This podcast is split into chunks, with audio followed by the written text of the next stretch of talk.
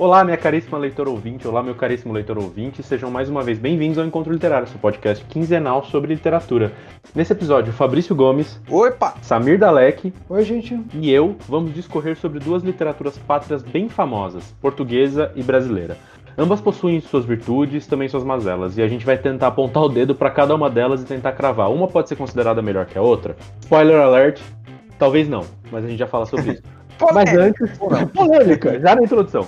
Mas antes eu queria lembrar que todos os detalhes desses e dos outros episódios estão lá no, no como eu sempre comento, né? Tem as coisas legais lá da seção de comentários, as plataformas, se quiser ouvir direto no site pode, tem link pro Twitter, tem foto da gente, porque a gente é super bem apessoado. Enfim, é, dá uma passadinha lá e, e- e divulga pro, pros seus amigos, amigas, parentes, cachorro, gato e afim. Mas vambora.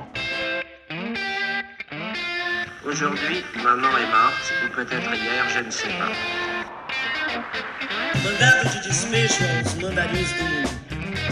Fora tu, reles, plebeu. J'ai reçu un télégramme de l'asile, mère décédée, enterrement demain, sentiment distingué. Cela ne veut rien dire, c'était peut-être hier. He was Gollum, as dark as darkness, except for two big, round, pale eyes. E fora tu, imperialista das sucatas. Charlatão da sinceridade e tu da juba socialista. E tu qualquer outro. Ultimátum a todos eles. Então tá. Será que dá pra escolher uma melhor e uma pior? Né? Eu acho que a, a tentativa ou a pretensão do programa de hoje não é nem apontar dedo no mau sentido, né? Não é isso que a gente quer fazer, porque né, melhor, pior é relativo, depende de um monte de coisa, mas eu acho que a gente pode pensar em algumas coisas, principalmente pensar nas diferenças que eu acho que eu, Ale, sei lá, é, considero mais marcantes. Eu acho que tem diferenças que, que, que caracterizam literatura portuguesa e brasileira, meio que padrão, assim, né? Óbvio que tem a diferença de um autor para outro, né? Todo autor é diferente.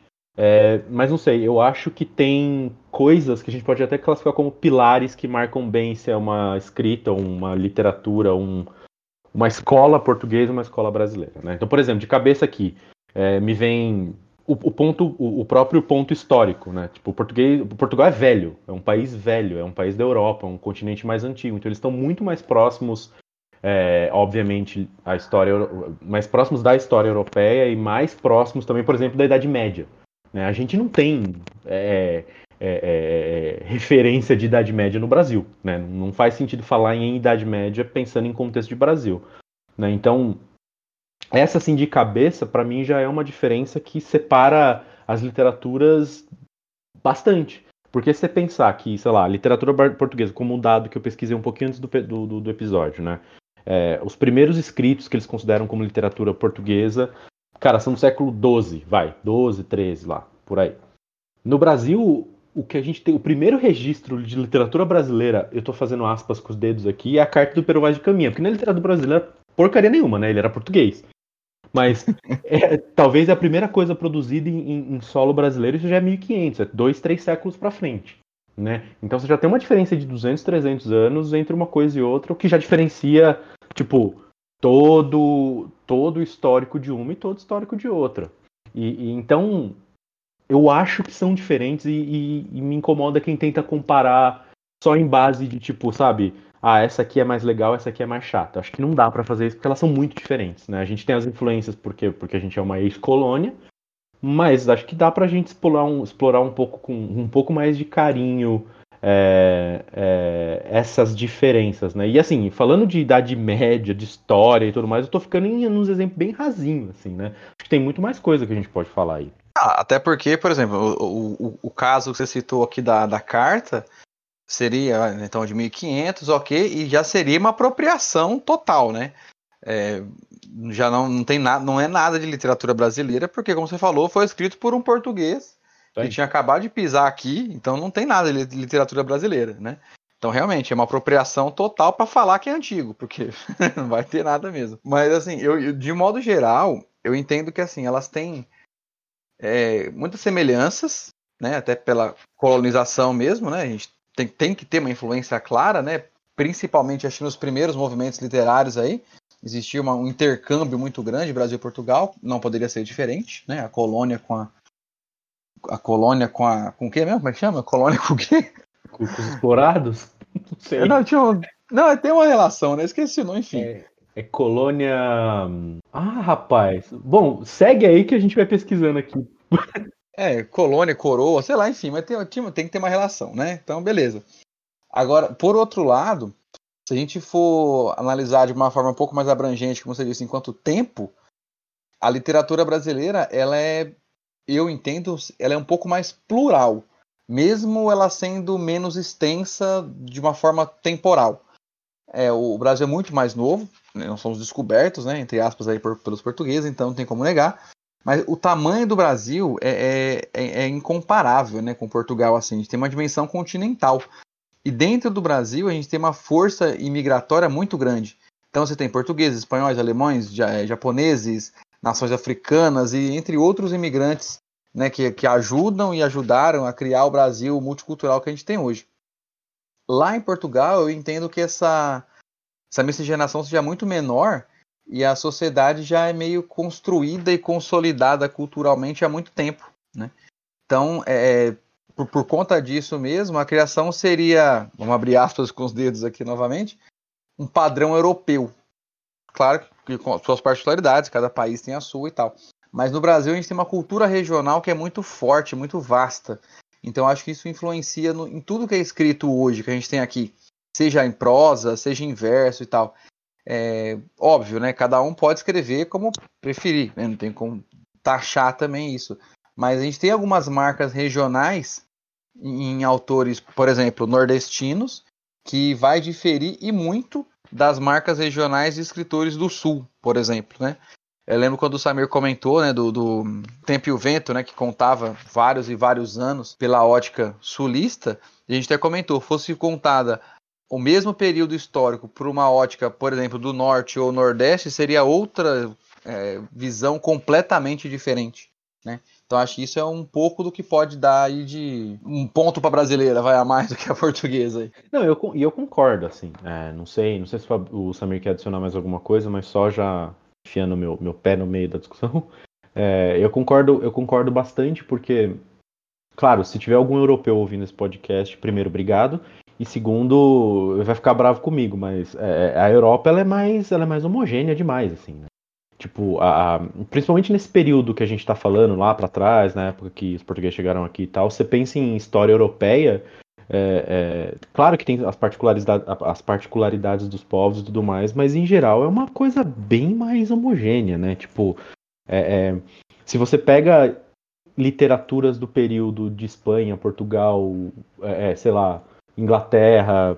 Não quero diminuir, não é isso, mas me parece, pelo menos nesse período, a gente está falando de origem, é, é, literatura origins, né? Então a gente está falando da, da, origem dessas coisas. Me parece uma coisa mais homogênea. Quando ela cai aqui e começa a, a, a, a, a florescer, vamos dizer assim, você tem muito, você tem outras você tem outras influências, você tem a mistura, inclusive, da, da, da, da, literatura europeia. Então você tem a mistura da literatura dos portugueses que chegaram aqui, depois dos holandeses e, e espanhóis em, em, alguma medida tal, e depois misturando com, com o próprio. com os escravos que, que depois vieram para cá. Dessa coisa mais heterogênea aqui no, no, no Brasil. Né? É, meu, então, em relação à literatura brasileira portuguesa, meio. É, eu, eu não sei quanto a percepção de vocês mas parece que sempre teve uma equivalência, assim, né? Digamos assim, antes do modernismo, né? Se você pegar no realismo, eu sempre pensei que, pô, era o Essa de Queiroz era meio que pau a pau com o Machado de Assis, digamos assim. Parecia que sempre tinha uma, uma resposta. Só que é óbvio, né? O, o, o, porque os estilos literários, eu acho que até o, antes, até o modernismo, digamos assim, eles procuravam seguir uma determinada escola, né? Então o realismo tentava trazer a tônica, a, a característica das pessoas, né, digamos assim. E o, o, modernismo tentou buscar uma identidade nacional, né? Se você pensar no, no, no, no, Brasil, a gente buscou uma identidade nacional e nos outros países tentava buscar uma arte meio que individual, uma arte criativa, nova, né? Então, acho que talvez o modernismo foi a primeira escola que parou de tentar seguir os preceitos da escola em si, que você seria o mais é, é, mais bem sucedido, você seria mais bem sucedido quanto mais os preceitos daquela escola literária você seguisse, né? Era essa que meio que a regra, né? E o modernismo meio que quebrou. Você não precisa seguir o, preceito da escola. A, a, o preceito do modernismo é ser livre, né? Verso livre, a, a prosa livre e tal. Então sempre fiz uma comparação, ah, tipo, ah, S de Queiroz, tem, os caras têm S de Queiroz lá, a gente tem o Machado de Assis aqui, né? Se bem que eu sempre achei o Machado de Assis melhor que o S de Queiroz, né? Vai ser a polêmica aí, né? Enfim, é, Machado, é, Machado é melhor que o essa, né? Mas o, mas o essa é muito bom. Eu, eu lembro que eu, quando eu li o Crime do Padre Amaro, não, não achei lá, tipo, achei muito descritivo. Tinha uma história, a história em si é interessante e tal, mas ainda era meio muito é, para, sei lá, para descrever qualquer coisa. Ah, descrever um móvel, essa de que gosta de descrever os detalhes do móvel e tal, né? E o S. de Queiroz, acho que por conta do, do crime do Padre Amaro, não, assim, ah, não, não, não é um autor que gostaria de me debruçar muito. Mas eu li o livro dele, A Relíquia, é, que acho, eu sei que às vezes ele cai no vestibular, às vezes não cai. E A Relíquia eu achei muito interessante, muito interessante, que é, é meio que um, um cara que vai torrar o dinheiro da tia, meio vagabundão, assim. Eu curti muito o, o, o livro, o estilo, e vai fraudar, sabe? Tipo assim, a tia vai lá e fala assim, ah, né? O, o cara, ele quer se ver livre de Portugal, né? E aí ele fala que, e aí ele vê que a tia é beata, né?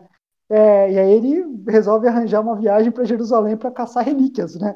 É, o Mar do Jordão é, e tal, né? Mas a ideia do cara jamais vai ficar atrás de, de relíquia, o cara né, só vai para gastar o dinheiro da tia mesmo, né? Bom, isso é o que eu me lembro do livro, né? Se o livro não for exatamente isso, alguém me corrija aí. Mas enfim, eu lembro que eu gostei, gostei bastante do, da relíquia, me quebrou um pouco a imagem que o S de Queiroz é, um, é aquele cara ah, chato que vai descrever tudo e tal, né? Mas o S de Queiroz ele é realista mesmo. Os personagens dele, ele tenta trazer, ele não é aquela questão do romantismo, né? Ele tenta trazer meio que uma uma uma, uma, uma, falta de caráter dos personagens, ele que trazer aquilo. Não tanto quanto o Machado, né? O Machado, para mim, é o, né, o, o, cara, ele consegue, o fino, né? Ele consegue trazer aquela questão humana, sabe? Aquela questão do, do da, da, pessoa que tem aquela duplicidade no caráter, né? Tipo assim, fala que sim, mas pensa que não, né? Aquela, aquele amargor, né? O, o Machado traz isso como ninguém, né? E com uma uhum. leveza impressionante, né?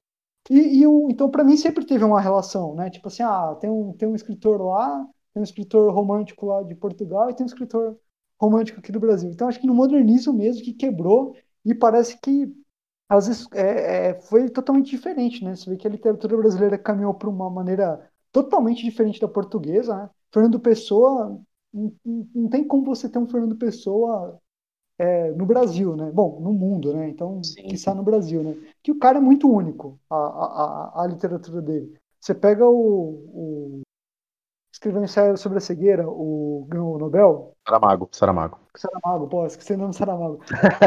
Aquele carinha lá, como é que é? é tá começando é, agora. Aquele qualquer, né? Bom, pô, Saramago, meu, não, não tem, não, não, não tem um, um equivalente brasileiro ao Saramago, né? A, a maneira que o cara escreve, como ele né, desde a pontuação, desde a forma, a, até os temas mesmo, né, não tem, né? Em compensação também em Portugal, tipo, jamais teve um, Guimarães Rosa, não tem como ter, né? Um cara que escreve daquele jeito, que escreve o sertão, que traz a linguagem do sertanejo. E Portugal também não tem muito. É, você pensar nesses caras do é, Rubem Fonseca, que traz um pouco da violência urbana, né? Pegar a partir dos anos 70, essa questão da violência urbana, de ah, essa, essas desigualdades sociais que muitos brasileiros vieram escrevendo, vieram escrevendo principalmente desde os anos 70, né?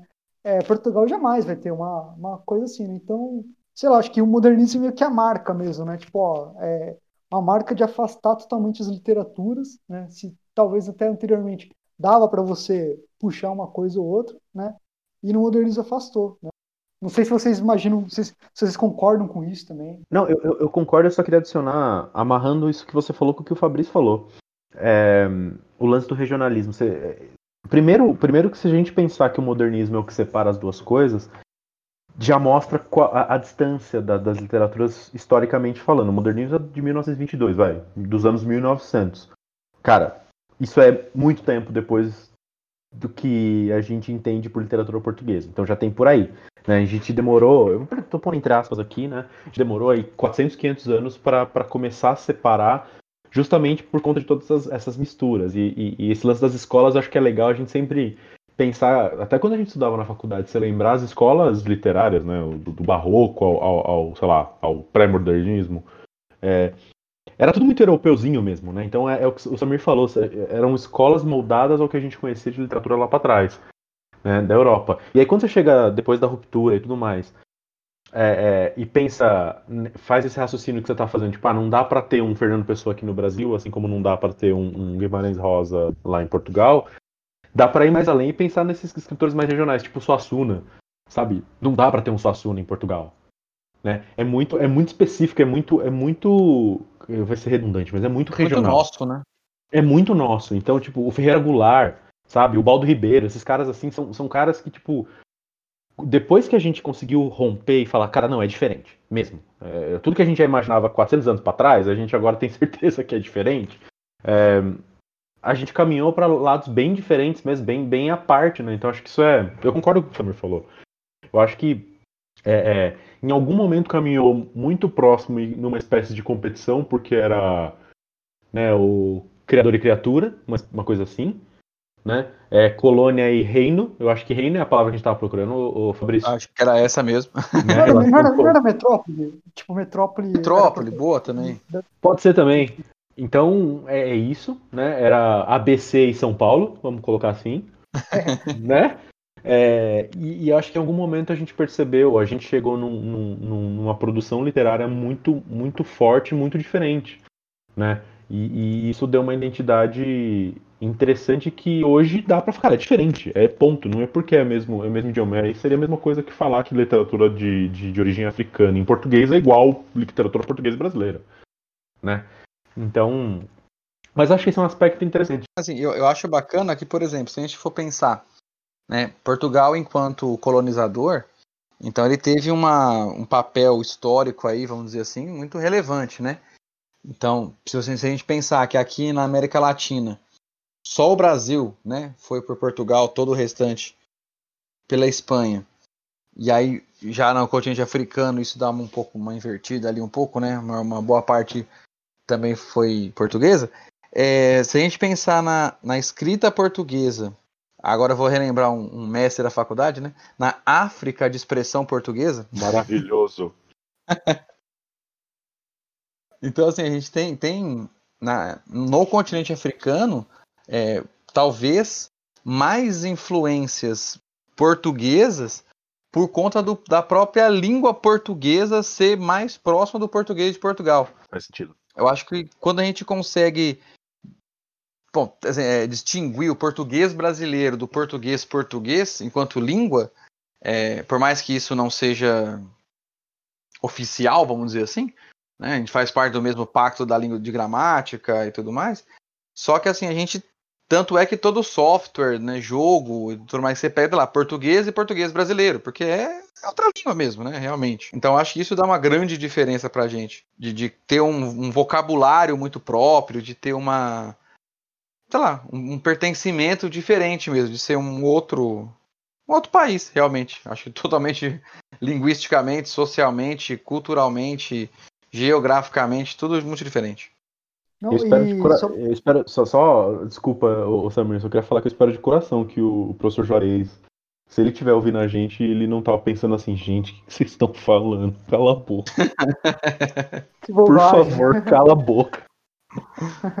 Eu queria comentar, né, que é da própria né, evolução da língua, né? Tipo, aqui no Brasil ela evolui de uma maneira muito diferente da, da, evolu da maneira que evoluiu em Portugal, da maneira que evoluiu na, na, na África, seja, seja Angola, Moçambique. E o, eu sempre tive essa impressão, ouvi falar que o, os Camões do, do para você ver como é que é a evolução é um negócio louco. Não quer dizer que a evolução ela vai ser sempre linha reta e tal, né? Às vezes a evolução faz umas curvas, né? Eu, eu sempre ouvi falar que o, os Lusíadas do Camões, a maneira mais próxima de se ler do original era com português brasileiro, né? E aí eu fui ver, tem um artigo de um, de um cara, é o Marco Naves, ele é um tradutor e escritor português. E ele realmente, ele, ele, ele endossa. Ele, ele é, enfim, ele é um português.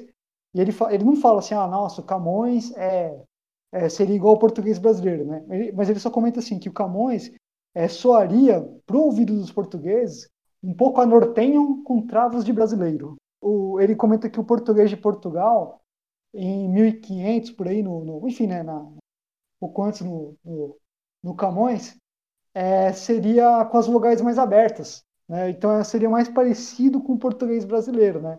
Então você vê que a gente evoluiu de uma maneira que talvez preservou a característica da, das vogais abertas lá de Portugal do, do, do, do, descobrimento, né? Só que a gente, em compensação, toda a questão de mesóclise, em, é, próclise, é, é, ênclise, né? Essa, essa é, é, a forma como a gente coloca os pronomes, a forma como a gente, é, a segunda pessoa, né? É, me falaram que, né, enfim, português de Portugal o, o, é, é, normal as pessoas falarem tu, né? Se tratarem por tu, usar o vós, tal, né? E, e o, e o tu é para quando você realmente tem uma relação de amizade, né? E aqui no Brasil, jamais que você vai usar né, tu, né? Talvez só no Santa Catarina, né? Enfim, né? É, no sul e, tem um pouquinho, mas... É, e, a, e, a, gente, tipo, já era. A gente, né? A gente, é, essa característica a gente, né? Então foi a maneira que evoluiu aqui, né? Aqui evoluiu de uma maneira que a gente talvez tenha até preservado, ou não sei. Se em algum momento a gente talvez tenha perdido um pouco desses lugares abertos, em algum outro momento a gente pegou e voltou, né? Mas enfim, é, hoje o que falam é isso, né? Que talvez os Lusíadas é, é uma leitura mais próxima seria um pouco disso, né? Seria o, o nortenho, né? O nortenho português e o e as vogais abertas do, do português brasileiro, né? Então, é, você vê que é característica da linguagem mesmo, né? Que é uma coisa louca, né? Ninguém consegue controlar. Também não é uma legislação lá, o pacto, né? Que vai controlar como que a gente vai vai vai falar, tal. Talvez pode controlar como a gente pode escrever, né? Ultimamente a gente tem conseguido um pouco isso, né? De, de, de... até pela, pelo ensino, né? Pela melhora do, do ensino, as pessoas hoje, é, não sei, imagina dois séculos atrás, quantas pessoas conseguiam frequentar a escola regular, né? Para poder aprender onde se coloca um pronome, né? Imagina isso desde 1500, né? Então, enfim, você vai vai indo, né? A, a língua vai evoluindo. Talvez a, a, na questão escrita, por conta da, dos estudos da rede de ensino, talvez a gente consiga é, segurar um pouquinho essa uma suposta evolução aí, né? Uma, uma mudança, né? Mas na língua falada ninguém segura, né? E, a, e se você for ver a, a literatura, ela sempre meio que tende a, principalmente a partir do modernismo, né, a puxar um pouco essa questão da, da retomar, né, um pouco da língua falada, né, de você tentar preservar um pouco da característica da língua falada no na, no livro. Eu acho que tem um, um outro aspecto importante para a gente levar em consideração quando a gente fala de literatura portuguesa, que é o protagonismo que Portugal teve no mundo por, por muito tempo, né? Portugal foi, foi um país muito importante no cenário global por, por, por séculos, né? Descobrindo coisas e, e, e invadindo lugares e, e colonizando coisas. É, mas assim, teve um protagonismo muito grande e isso, isso vai refletir na, na, na arte. Né? Isso vai refletir na forma que se cria é, literatura, que é o que a gente está falando aqui, mas nas outras coisas também. Então, tipo, uma característica que eu sempre notei, assim, sei lá, quando a gente está lendo umas coisas mais, vamos chamar de clássicas de, de Portugal, embora clássico seja errado, aprendi isso com alguém na faculdade, que clássico é em relação ao classicismo, né? É, então, umas coisas mais, mais, mais antigas, mais tradicionais de, de, de, de literatura portuguesa, é, esse, esse orgulho da, do protagonismo que Portugal tinha no mundo, né? Então, você, você pegar os Lusíadas do, do, do Camões, tem um pouco sobre isso, tudo bem que há quem diga, a gente pode até falar disso daqui a pouco, há quem diga que é só uma, uma cópia descarada da Odisseia, né, do Homero, mas, mas, mas enfim, é, mas no próprio mensagem do, do Fernando Pessoa, essa, esse, essa tentativa, esse ufanismo mesmo, esse retorno a, a, a, Portugal como grande império, né? Tanto que eles se referiam, não sei se é só no mensagem ou se isso acontecia em Portugal já, mas, mas corriqueiramente, mas eles se referiam a Portugal como quinto império, né? Tipo, ia ser o grande, o próximo grande império do, do mundo, assim. Então, tipo, isso se reflete na, na, literatura, assim como a nossa condição de país colonizado se reflete na nossa em alguma medida. Né? Acho que a gente se liberta disso depois, mas é, é, é não dá para negar os, o aspecto é, é, sociológico da coisa, o social até histórico, né? Tipo, os caras vão falar, cara, a gente é Portugal, cacete. Né? Olha a, quantidade de, de, de, território que a gente tem, olha a quantidade de, de, de coisas que a gente faz. Né? Isso vai isso vai derramar para o que eles escrevem. Então, tipo, esse, esse ponto eu acho interessante também de como eles sempre. Isso eu acho muito foda em literatura, especialmente portuguesa. De como eles sempre foram muito foda em, em, em, em exaltar Portugal.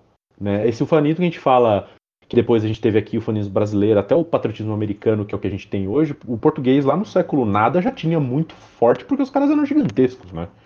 A gente sempre ouve que lá em Portugal mesmo existe uma, uma, uma... E eu vou fazer a mesma coisa com o Brasil depois, tá? Mas enfim, só para deixar todo mundo aí já preparado. Mas em Portugal a gente tem uma, uma briga, uma discussão bem boa entre quem foi o maior escritor português, né? Se foi o Camões ou se foi o Fernando Pessoa. Eles têm centenas de outros escritores, mas os dois grandes expoentes da literatura portuguesa são Pessoa e Camões, né? É, e, e, até onde eu sei, até onde eu, eu, lembro de ter lido sobre e tal, rola umas tretas mesmo entre os caras lá falando, não, você tá maluco, o Camões é muito maior que Pessoa e vice-versa. É, vocês têm alguma opinião sobre isso? Vou deixar pro Jay essa aí. Se pingar na minha área, eu chuto o Fernando Pessoa. Assim, seco, porque não, não por nada, mas acho que as construções dele, do, do que eu já tive acesso né, à leitura, posso estar falando uma bobagem sem tamanho aqui, mas se existe essa discussão toda, é sinal que não é uma bobagem tão grande. acho que acho que as construções dele, a questão dos heterônimos e tal, tudo mais, acho que ele é muito mais é, é versátil, vamos dizer assim, que o Camões. É, eu acho essa versatilidade me conquista mais do que a do Camões. Ó, eu ia comentar, eu ia comentar que eu gosto mais do Pessoa, mas eu acho maior o Camões. Pelo marco afinou, mesmo. Afinou, afinou, afinou.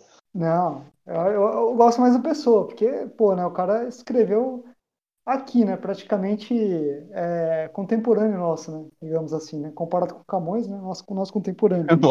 Mas outro o, dia, né? É, outro dia, escreveu ontem, né. Mas o... Ah, tá pegando manuscrito ainda. Mas o, eu acho que talvez o que, que a obra do Camões representa, né, é, assim, tudo bem, a pessoa escreveu pra caramba, é genial tal, né?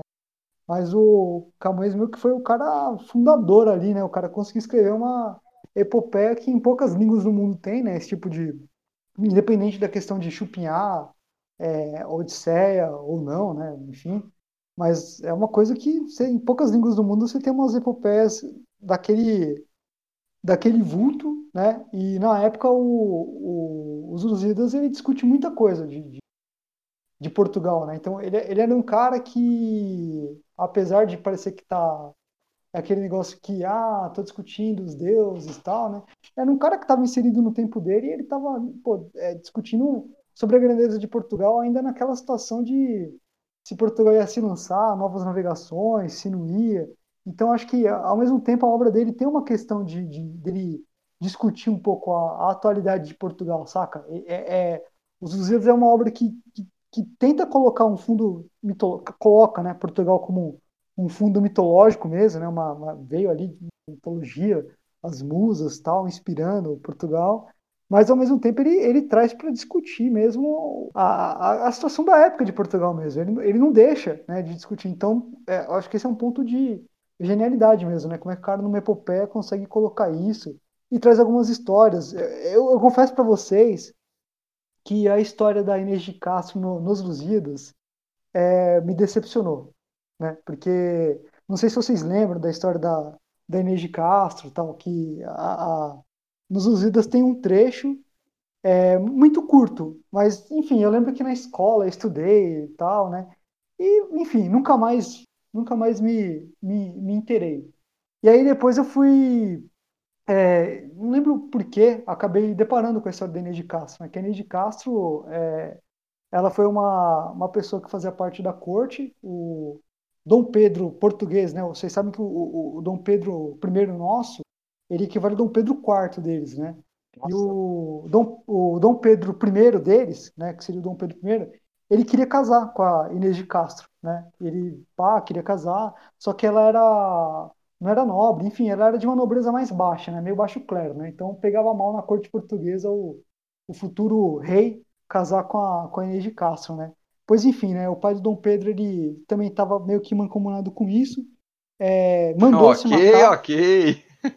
Mandou, não, não, ó, ó, ó, a história. Aí mandou se matar a, a, a, a Inês de Castro. Foi mandada matar, porque o Dom Pedro ele não, não arregou, ele queria casar com a, com a Inês de Castro, né?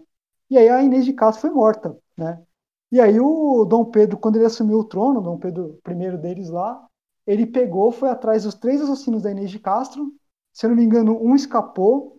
Os outros dois, é, diz a lenda, que ele matou um na frente do outro e comeu o coração né, na frente daquele que ainda estava vivo, para mostrar que, tipo, ó, não tem perdão, né? E teria comido o coração na frente do, do, do cara, o cara sendo torturado, e depois matou o, o cara. E depois disso, pelo fato da corte portuguesa não suportar a ideia da Inês de Castro, ele pegou, teria mandado desenterrar a Inês de Castro, sentou ela no trono e fez a, a aquela relação da, do beija-as-mãos, né, que, da, do, do beija-as-pés, né, que o, os nobres portugueses, para reconhecer o rei, tem que ir lá, né, beijar a mão, né, tipo, meio que pedir bênção para o rei, né. E ele fez os nobres portugueses, teria feito os nobres portugueses toda a corte ir lá e beijar a mão do cadáver da Inês de Castro. Né? Então, esse é o Dom Pedro I de, de, de, de Portugal. É, cara aí... tranquilo de se lidar, pelo visto. Né? Tem um filme do Liam Neeson que chama Books Busca Implacável, que é baseado nessa história, onde ele vai atrás de todo mundo e mata todo mundo. Ainda bem que não desenterra Mas, ninguém, né? Que hoje em dia é crime já, né? Mas, mas né, você pensa, que história, né, cara? Olha, olha que história, né? E, e tipo assim, fiquei, e aí eu fiquei pensando, pô, né? Eu na, na adolescência, alguém me contou isso, e tipo assim, tinha, tem nos Lusíados, né? Eu falei, pô, alguém me contou isso, tinha eu nem, eu não lembro dessa história, eu não lembro da história de, de, de desenterrar um cadáver, de, de, pô, essa coisa toda, né? Aí eu fui ler no, no, no fui reler nos Lusíados o, o trecho, e o, o Camões, acho que, putz, cara, acho que são uns seis, sete versos que ele, que ele conta, porque os, o Camões ele quer mostrar, pô, como que Portugal foi grande e tal, né? E ele vai narrando algumas histórias de alguns reis, e pelo fato do Dom Pedro lá ser, tipo, considerado uma, um período de bonança, né? Ele cita, né? Tipo assim, pô, essa história da Enes de Castro, né, e tal, né? Só que são sete versos, eu falo, pô, né, o cara podia ter a baita história dessa, né? Do, Estendido um pouco mais, né? Que eu falo, pô, é, é, toda uma história mitológica, né? Portugal tem, acho que a Quinta das Lágrimas, que, tem, que seria onde a, a Inês de Castro sabia, é, alguém falou para ela, você vai morrer, né? E aí ela teria chorado, e aí dizem que virou uma quinta, que nasce o rio e tal, né? E o Dom Pedro, ele, esse Dom Pedro, que é conhecido como Dom Pedro o Justo, barra Cruel, né? O, o nosso, o nosso Dom Pedro, lá para eles, é conhecido como Dom Pedro IV, o Soldado, né? Porque o nosso Dom Pedro, lá, ele chegou a, a regimentar um soldado e tomar Portugal à força, né? Porque a casa tinha caído para ele, para ele lá quando, quando ele ficou aqui no Brasil, né? E aí ele reuniu os soldados e, e, e tomou a força mesmo, né? Porque o, o bicho estava pegando. Então lá ele é conhecido como rei soldado, né? E aí esse Dom Pedro Justo Cruel, ele mandou fazer o, o, os túmulos dele e da Inês de Castro de uma maneira que um túmulo ficasse de frente para o outro. Ele falou assim, não, quando rolar o, o, fim do mundo, tal, né? Quando Jesus nos chamar, tal, né? A primeira coisa que ele queria ver era a Inês de Castro, né? Aí tipo um, um, uma alma ia ia ver a outra logo de cara, né? Então até hoje tem, tem uns túmulos lá do, do, do Dom Pedro e da Inês de Castro, são lindos, cara. Se você olhar na procurar na internet, tem Alcoçaba os túmulos, né? ele cravejou tal, o cara fez um esquema. Né? tipo então, um Taj Mahal da vida, assim, ficou bonito. É, é, pô, Essa parte bonito. eu já gostei mais do que. É. é, mas enfim, cara, são, são, é, você vê, né, o Camões, então, né, fiquei meio triste nos, no, no, nos porque o Camões, ele, pô, pegou e colocou uma história dessa em sete, sete versos tal, né, mas, pô, dá pra entender. Mas... Ah, então, em suma, o, o Camões foi uma decepção pra você, é isso. eu só ia dizer aqui que, que, em suma, né, roubando o que o Fabrício falou, o Camus era um vendidinho, né? Aí, não sujar a imagem do, do, do, rei, deu uma maquiagem. Não, tô brincando. Mas assim, eu sou um cara super imparcial no, quando, quando a gente fala de Fernando Pessoa. Eu super imparcial e eu acho Fernando Pessoa o maior escritor português. Mas assim, eu sou super imparcial. É, não, mas, mas eu, acho, eu acho de verdade uma discussão interessante porque tem, tem tudo isso que, que a gente falou, né? Tem tem a qualidade do Pessoa, ele sendo mais contemporâneo e tal, mas tem a, a, a, a, a eu não vou chamar de inovação, tá? Mas sei lá, a, a novidade que foi o que o. De alguma maneira, novidade, né? Que o que o, que o Camões fez. Então, tipo, é, é uma briga. É, é a mesma coisa que eu virar pra vocês dois agora e perguntar assim: quem que é mais ídolo do São Paulo, o Raí ou o Rogério Senni? Né? Hum. Então, eu, vocês não precisam responder, tá? Eu, tô, eu vou pular. Mas o que vocês precisam responder é a próxima. A gente está indo aqui para algum para 30 e poucos minutos de, de, episódio. Próxima polêmica é Machado de Assis, ó o bingo aí. Maior escritor brasileiro, sim ou não, por quê? Ah, quer começar você, Chan? Quer que que foi eu mesmo? Ah, vai, vou começar então. Você começou a última, eu vou começar, vou começar essa aí. Arrepia. Sim, é, sim, Machado é o maior escritor, porque ele é um cara que conseguiu ver a, a no período da, do realismo, ele conseguiu ver a, a, a alma, ele conseguiu, através de, um, de uma forma elegante, fina, é, leve, ele consegue trazer a, a, essas hipocrisias, essa podridão que, que, que as nossas os nossos costumes sociais né, fazem a gente a gente ter. Né? Então, para mim é o, é o Machado, ele consegue desnudar, acho que a alma humana como ninguém e de uma maneira leve. E é um cara no realismo fazer o que ele fazia, é um cara super inventivo no, no não sei se vocês lembram, no Memórias Póstumas de Brás Cubas tem, uma, tem um capítulo que são só pontos, né? Porque é, é um encontro de uma Nossa, relação é sexual. verdade. Do, né? É, é, é, é um- uma relação sexual, né? Do, que, que eles vão ter uma relação lá. É, agora esqueci, é do Brás Cubas com. Enfim, não, não lembro a, a outra personagem. E o cara fez, imagina, tipo, no realismo, né? Não é normal você pensar, falar, pô, fazer um capítulo só com pontos tal, né? O cara, pô, em pleno realismo, o cara tava esbanjando qualidade, né? Então, para mim, é, se o Cam- se o ó, Camões, se o Machado do modernismo fosse, eu imagino que ele ia aprontar mil e umas, mil e confusões. é, altas confusões. Talvez.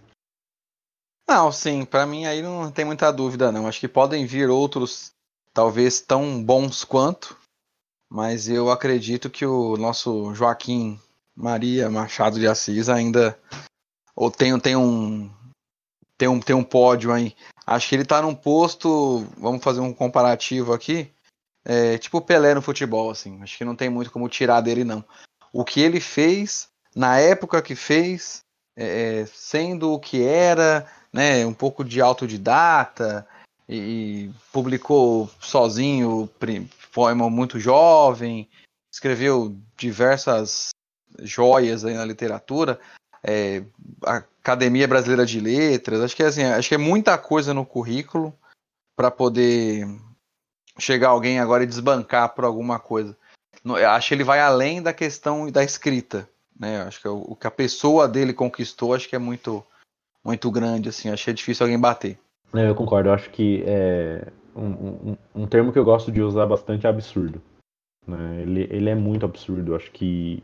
E não, é- não é só, não é só pela parte técnica que a gente sempre exalta aqui no- nos episódios e normalmente no, na, na- na- no colégio e, e depois na, na- universidade. É um ponto que sempre pegam do Machado de Assis para falar, não é só por isso, acho que é, é por tudo isso que vocês falaram, é o cara que, que foi, foi muito criativo, foi muito foi muito inovador, né? Então, tipo, não- eu, eu não consigo ainda pensar em outro cara tão grande quanto ou, ou maior, né? Eu ainda acho que vai levar um tempo, né? Pode ser que venha, pode ser que, que a gente tem outros grandes escritores que a gente sempre fala aqui, o Guimarães Rosa para mim também é um dos maiores, sabe assim, tipo, tá Sim, muito sim. perto, né? Mas é bem isso que o Fabrício falou, cara. É, é, é o Pelé do, do, do negócio e, e- e a gente tem vários garrinchas, né? Sabe assim? É, bem Então, isso mesmo. tipo, é- é- é- eu acho muito. Deve ter sido muito, muito foda conviver com esses caras, né? Agora trazendo os três, o Machado, o Camões. Até mais o Pessoa, né? Que é mais perto nosso. O Camões tá muito lá pra trás, mas. é, deve ter sido muito legal conviver com esses caras, né? Então a gente tem mais. Eu, eu- eu acho que a gente tem mais material dos dois pra falar sobre. é, de coisas que eles faziam e, e tudo mais. Então sei lá, deve ter sido doido. né? Deve ter sido muito, muito, muito, muito foda. E agora tem uma pergunta para vocês, né? Que o ó, Portugal, a literatura portuguesa pode falar que tem um Nobel, né? O Saramago, né? E aí, o que, que vocês acham? Você acha que o- tem um Nobel porque realmente o Brasil nesse último século não conseguiu produzir um, um, um escritor a ponto de ganhar um Nobel? Ou é por conta, enfim, o Saramago realmente é fora da média e mereceu? Ou é porque, enfim, Portugal está na Europa e na Europa é mais fácil você dar um prêmio Nobel? O que, vocês, que, acham? Eu acho que é um pouco das duas coisas, assim. É, o Saramago é, sim, foda. É, ele é, sim, fora de sério. Né? Tem quem acha que, cara, ganhou porque tava lá, na Europa, que é um pouco do que a gente falou. É, mas ao mesmo tempo tem. Lembra que a gente tá falando do, do, do- episódio que a gente fala de não de livros não literários, que a gente tá falando de correspondência? Tem o próprio Saramago trocando carta com, com o Jorge Amado puto, porque o Jorge Amado não estava sendo considerado para ganhar o Nobel, né? Então, tipo, é, eu não sei dizer. A, a, minha opinião é que é um pouco de cada coisa. Um pouco porque o Brasil. O Brasil tem uma coisa especial em, em se ferrar nessas coisas, né? E não, não é, não é complexo de virar lata, não. É, é, é, é, quase que um fato, assim. É, então acho que tem um pouco disso.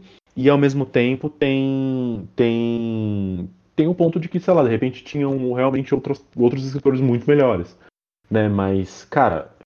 Cara, eu, eu não sei os critérios, mas para mim parece tão absurdo, nem que seja póstumo, mas para mim parece tão absurdo um Machado não ter um Nobel de Literatura, um Guimarães Rosa não ter um Nobel de Literatura, né? Então, eu, eu não sei dizer o que, que acontece, mas enfim, é, eu não tenho uma resposta. Eu acho que é um pouco de cada, de cada opção. Não, não estarmos na Europa, a, o Machado de Assis, só para, eu tô alongando muito, mas o Machado de Assis está começando a ser conhecido mais agora fora, porque como, acho que publicaram várias coisas do Machado em inglês. Nos Estados Unidos estão começando a estudar mais o cara, conhecer mais o cara, agora, 2020. Né? Então também tem um, um pouco disso, de tipo, é, um, um, problema de, de, dessa divulgação mais em massa da, do que se produz aqui, ou que se produzir aqui. Então acho que tem um pouco de cada coisa. Não sei se faz sentido tudo isso que eu falei, mas é meio por aí. De forma direta, Concordo contigo, acho que sim, o fato de não estar na Europa pesa muito. Né? Até dei uma pesquisada para ver aqui, por exemplo. É, o, o prêmio é entregue desde 1901. É, e aí você tem como o país mais premiado aqui, no caso laureado, né, que eles falam do laureates lá tal, é a França, que tem 15. Então assim, se você pensar na França como aquela questão de Isso berço do iluminismo, só literatura. Tá. Então assim, o berço do humanismo, iluminismo, aquela coisa toda. Então, o, acho que é os franceses têm aqui um, um, tempo à frente. E acho que assim, a, na questão de literária, né, a, Europa tem realmente séculos à nossa frente, como em todas as outras questões, por conta de existir há muito mais tempo. Sim. sim. Né?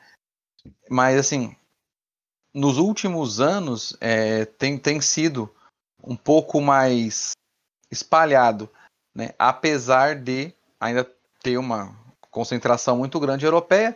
E aí eu acho que também vai muito da questão é, escolar, né?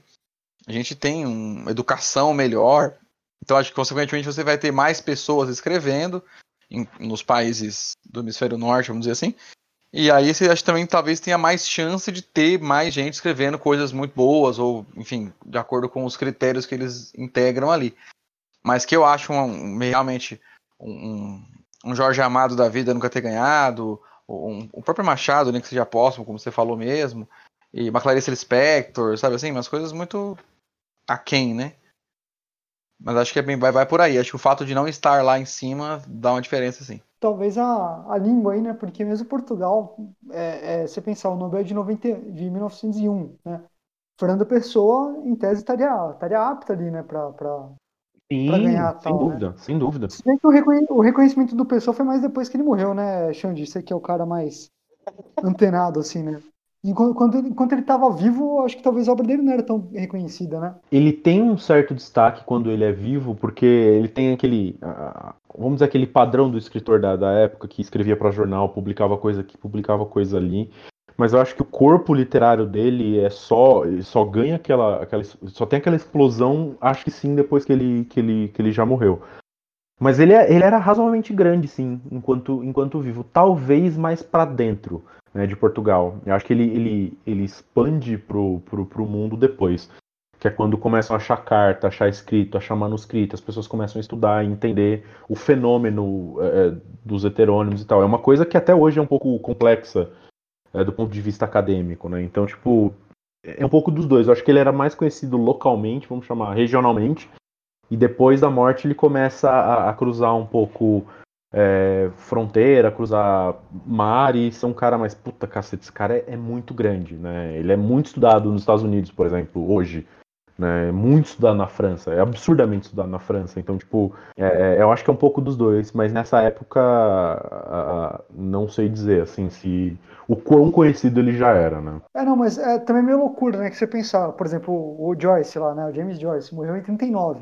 Uhum. Nunca, nunca sequer foi, foi é, que eu saiba, nunca sequer foi cogitado pro, pro Nobel e, enfim, é, é, ele tem uma estatura que eu acho que ninguém ali que ganhou naquele período de, de 1901 a 39 talvez tenha, né? Mesmo pensando em língua francesa, você pensar o, o Marcel Proust, né? O, Proust, é, ele é, faleceu em 22, né?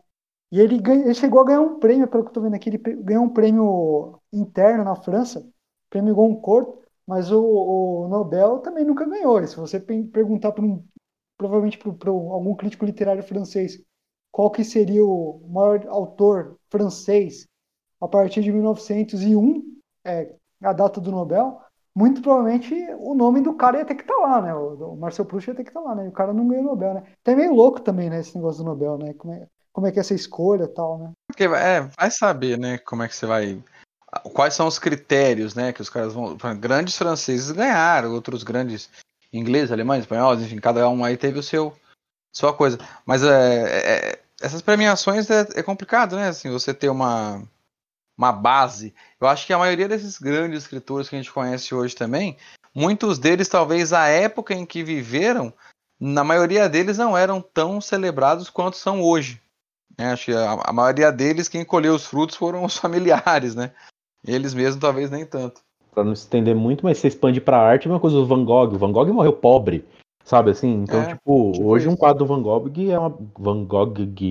Do Van Gogh é um absurdo. O Fabrício falou de ser complicado, porque, cara, é uma coisa tão subjetiva você dar prêmio pra arte, né?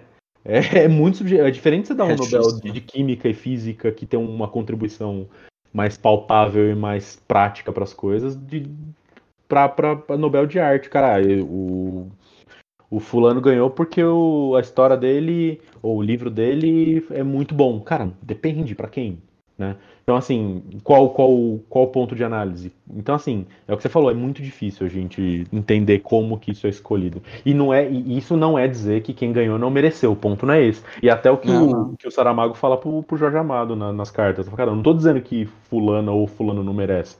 Eu só acho que você, Amado, Jorge Amado, também merecia né? E nem foi considerado. Mas é isso.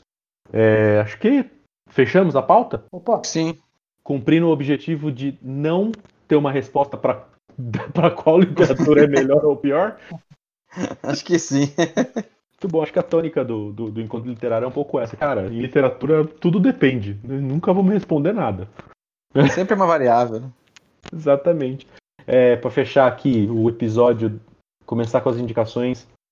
Eu vou, eu vou começar e vou, vou ser super, super original, vou indicar Fernando Pessoa, né? Já que a gente falou bastante dele, falou de literatura portuguesa brasileira, eu vou indicar uma mensagem é, justamente pelo que eu comentei é, em relação ao feminismo português, a, a, essa coisa que o, que o, que o português sempre teve com, com a sua história. Né? E o, o, o, o mensagem é, é, é, isso, né? É o Pessoa tratando de Portugal como com a grandeza que, que tem para os portugueses, né? Que é o lance do Quinto Império. É, tem um mito em Portugal que eu, enquanto estava pesquisando aqui para a pauta, eu esqueci de comentar que é o tal do sebastianismo, né?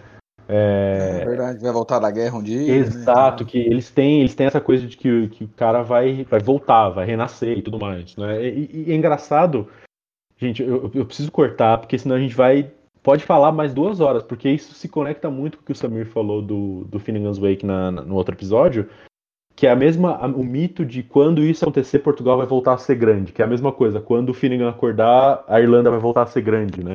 É engraçado como tem esses mitos lá na, na Europa, eles são, como eles se falam, o, o, o Joseph Campbell deve adorar isso, mas enfim... É, então eu indico o Mensagem, que é um livro. Ele é bem. Cara, ele é, ele é um livro sobre Portugal. É tipo, cara, Portugal é foda, ode a Portugal. Mas é um, é um, baita, é um, baita, um baita livro do, do Fernando Pessoa. Ah, é, vou, apesar da minha predileção aí pela literatura tupiniquim, vou, vou fazer uma indicação aqui de um livro português, né, para fazer um contraponto aqui, para falar que nem tanto a mar, nem tanto a terra. É uma obra que é do fim da década de 50, gostei muito quando eu li, cara, achei um, de uma realidade muito forte, assim, uma coisa muito legal. É, é, é, o tipo de abordagem que me atrai, assim, né? Um viés social bem gritante mesmo, escancara a divisão de classe, opressão, aquela coisa toda. É um livro chamado Seara de Vento, do Manuel da Fonseca. É, se eu não me engano, a gente leu na época da faculdade também. É, mas é um livro muito bacana, assim, passa na região do, do Alentejo, e aí tem uma família, né, que é oprimida total, assim, de camponeses lá pelo proprietário das terras em que eles vivem, né? Então eles são arrendados lá tal. O, o pai da família, né, o, chefe da casa, assim, ele é acusado de roubo injustamente, claro, né? Ser uma, ser uma opressão bem feita, né? E aí, a partir daí, tudo se desenrola. Né? Então tem abuso de poder, tem violência policial, é, tem coação que força até os familiares a delatar o, o Palma, né, que é o, que é o cara lá, e de uma forma mentirosa também, que eles são forçados a fazer, tem muita morte, aquela coisa e tal. E eu lembro que quando eu li, é, me fez, em alguns momentos, lembrar o Homem na Estrada dos Racionais. Muito bom, assim, muito bacana.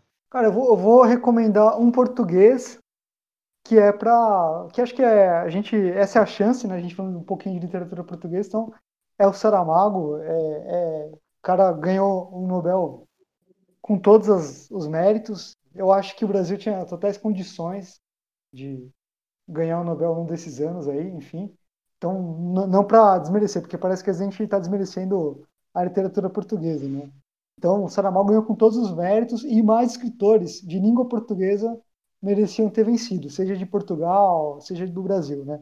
Então, é, para mim, é o Evangelho segundo Jesus Cristo. Acho que é um livro do, do, do Saramago que, putz, é, é uma facada para quem quem lê, né?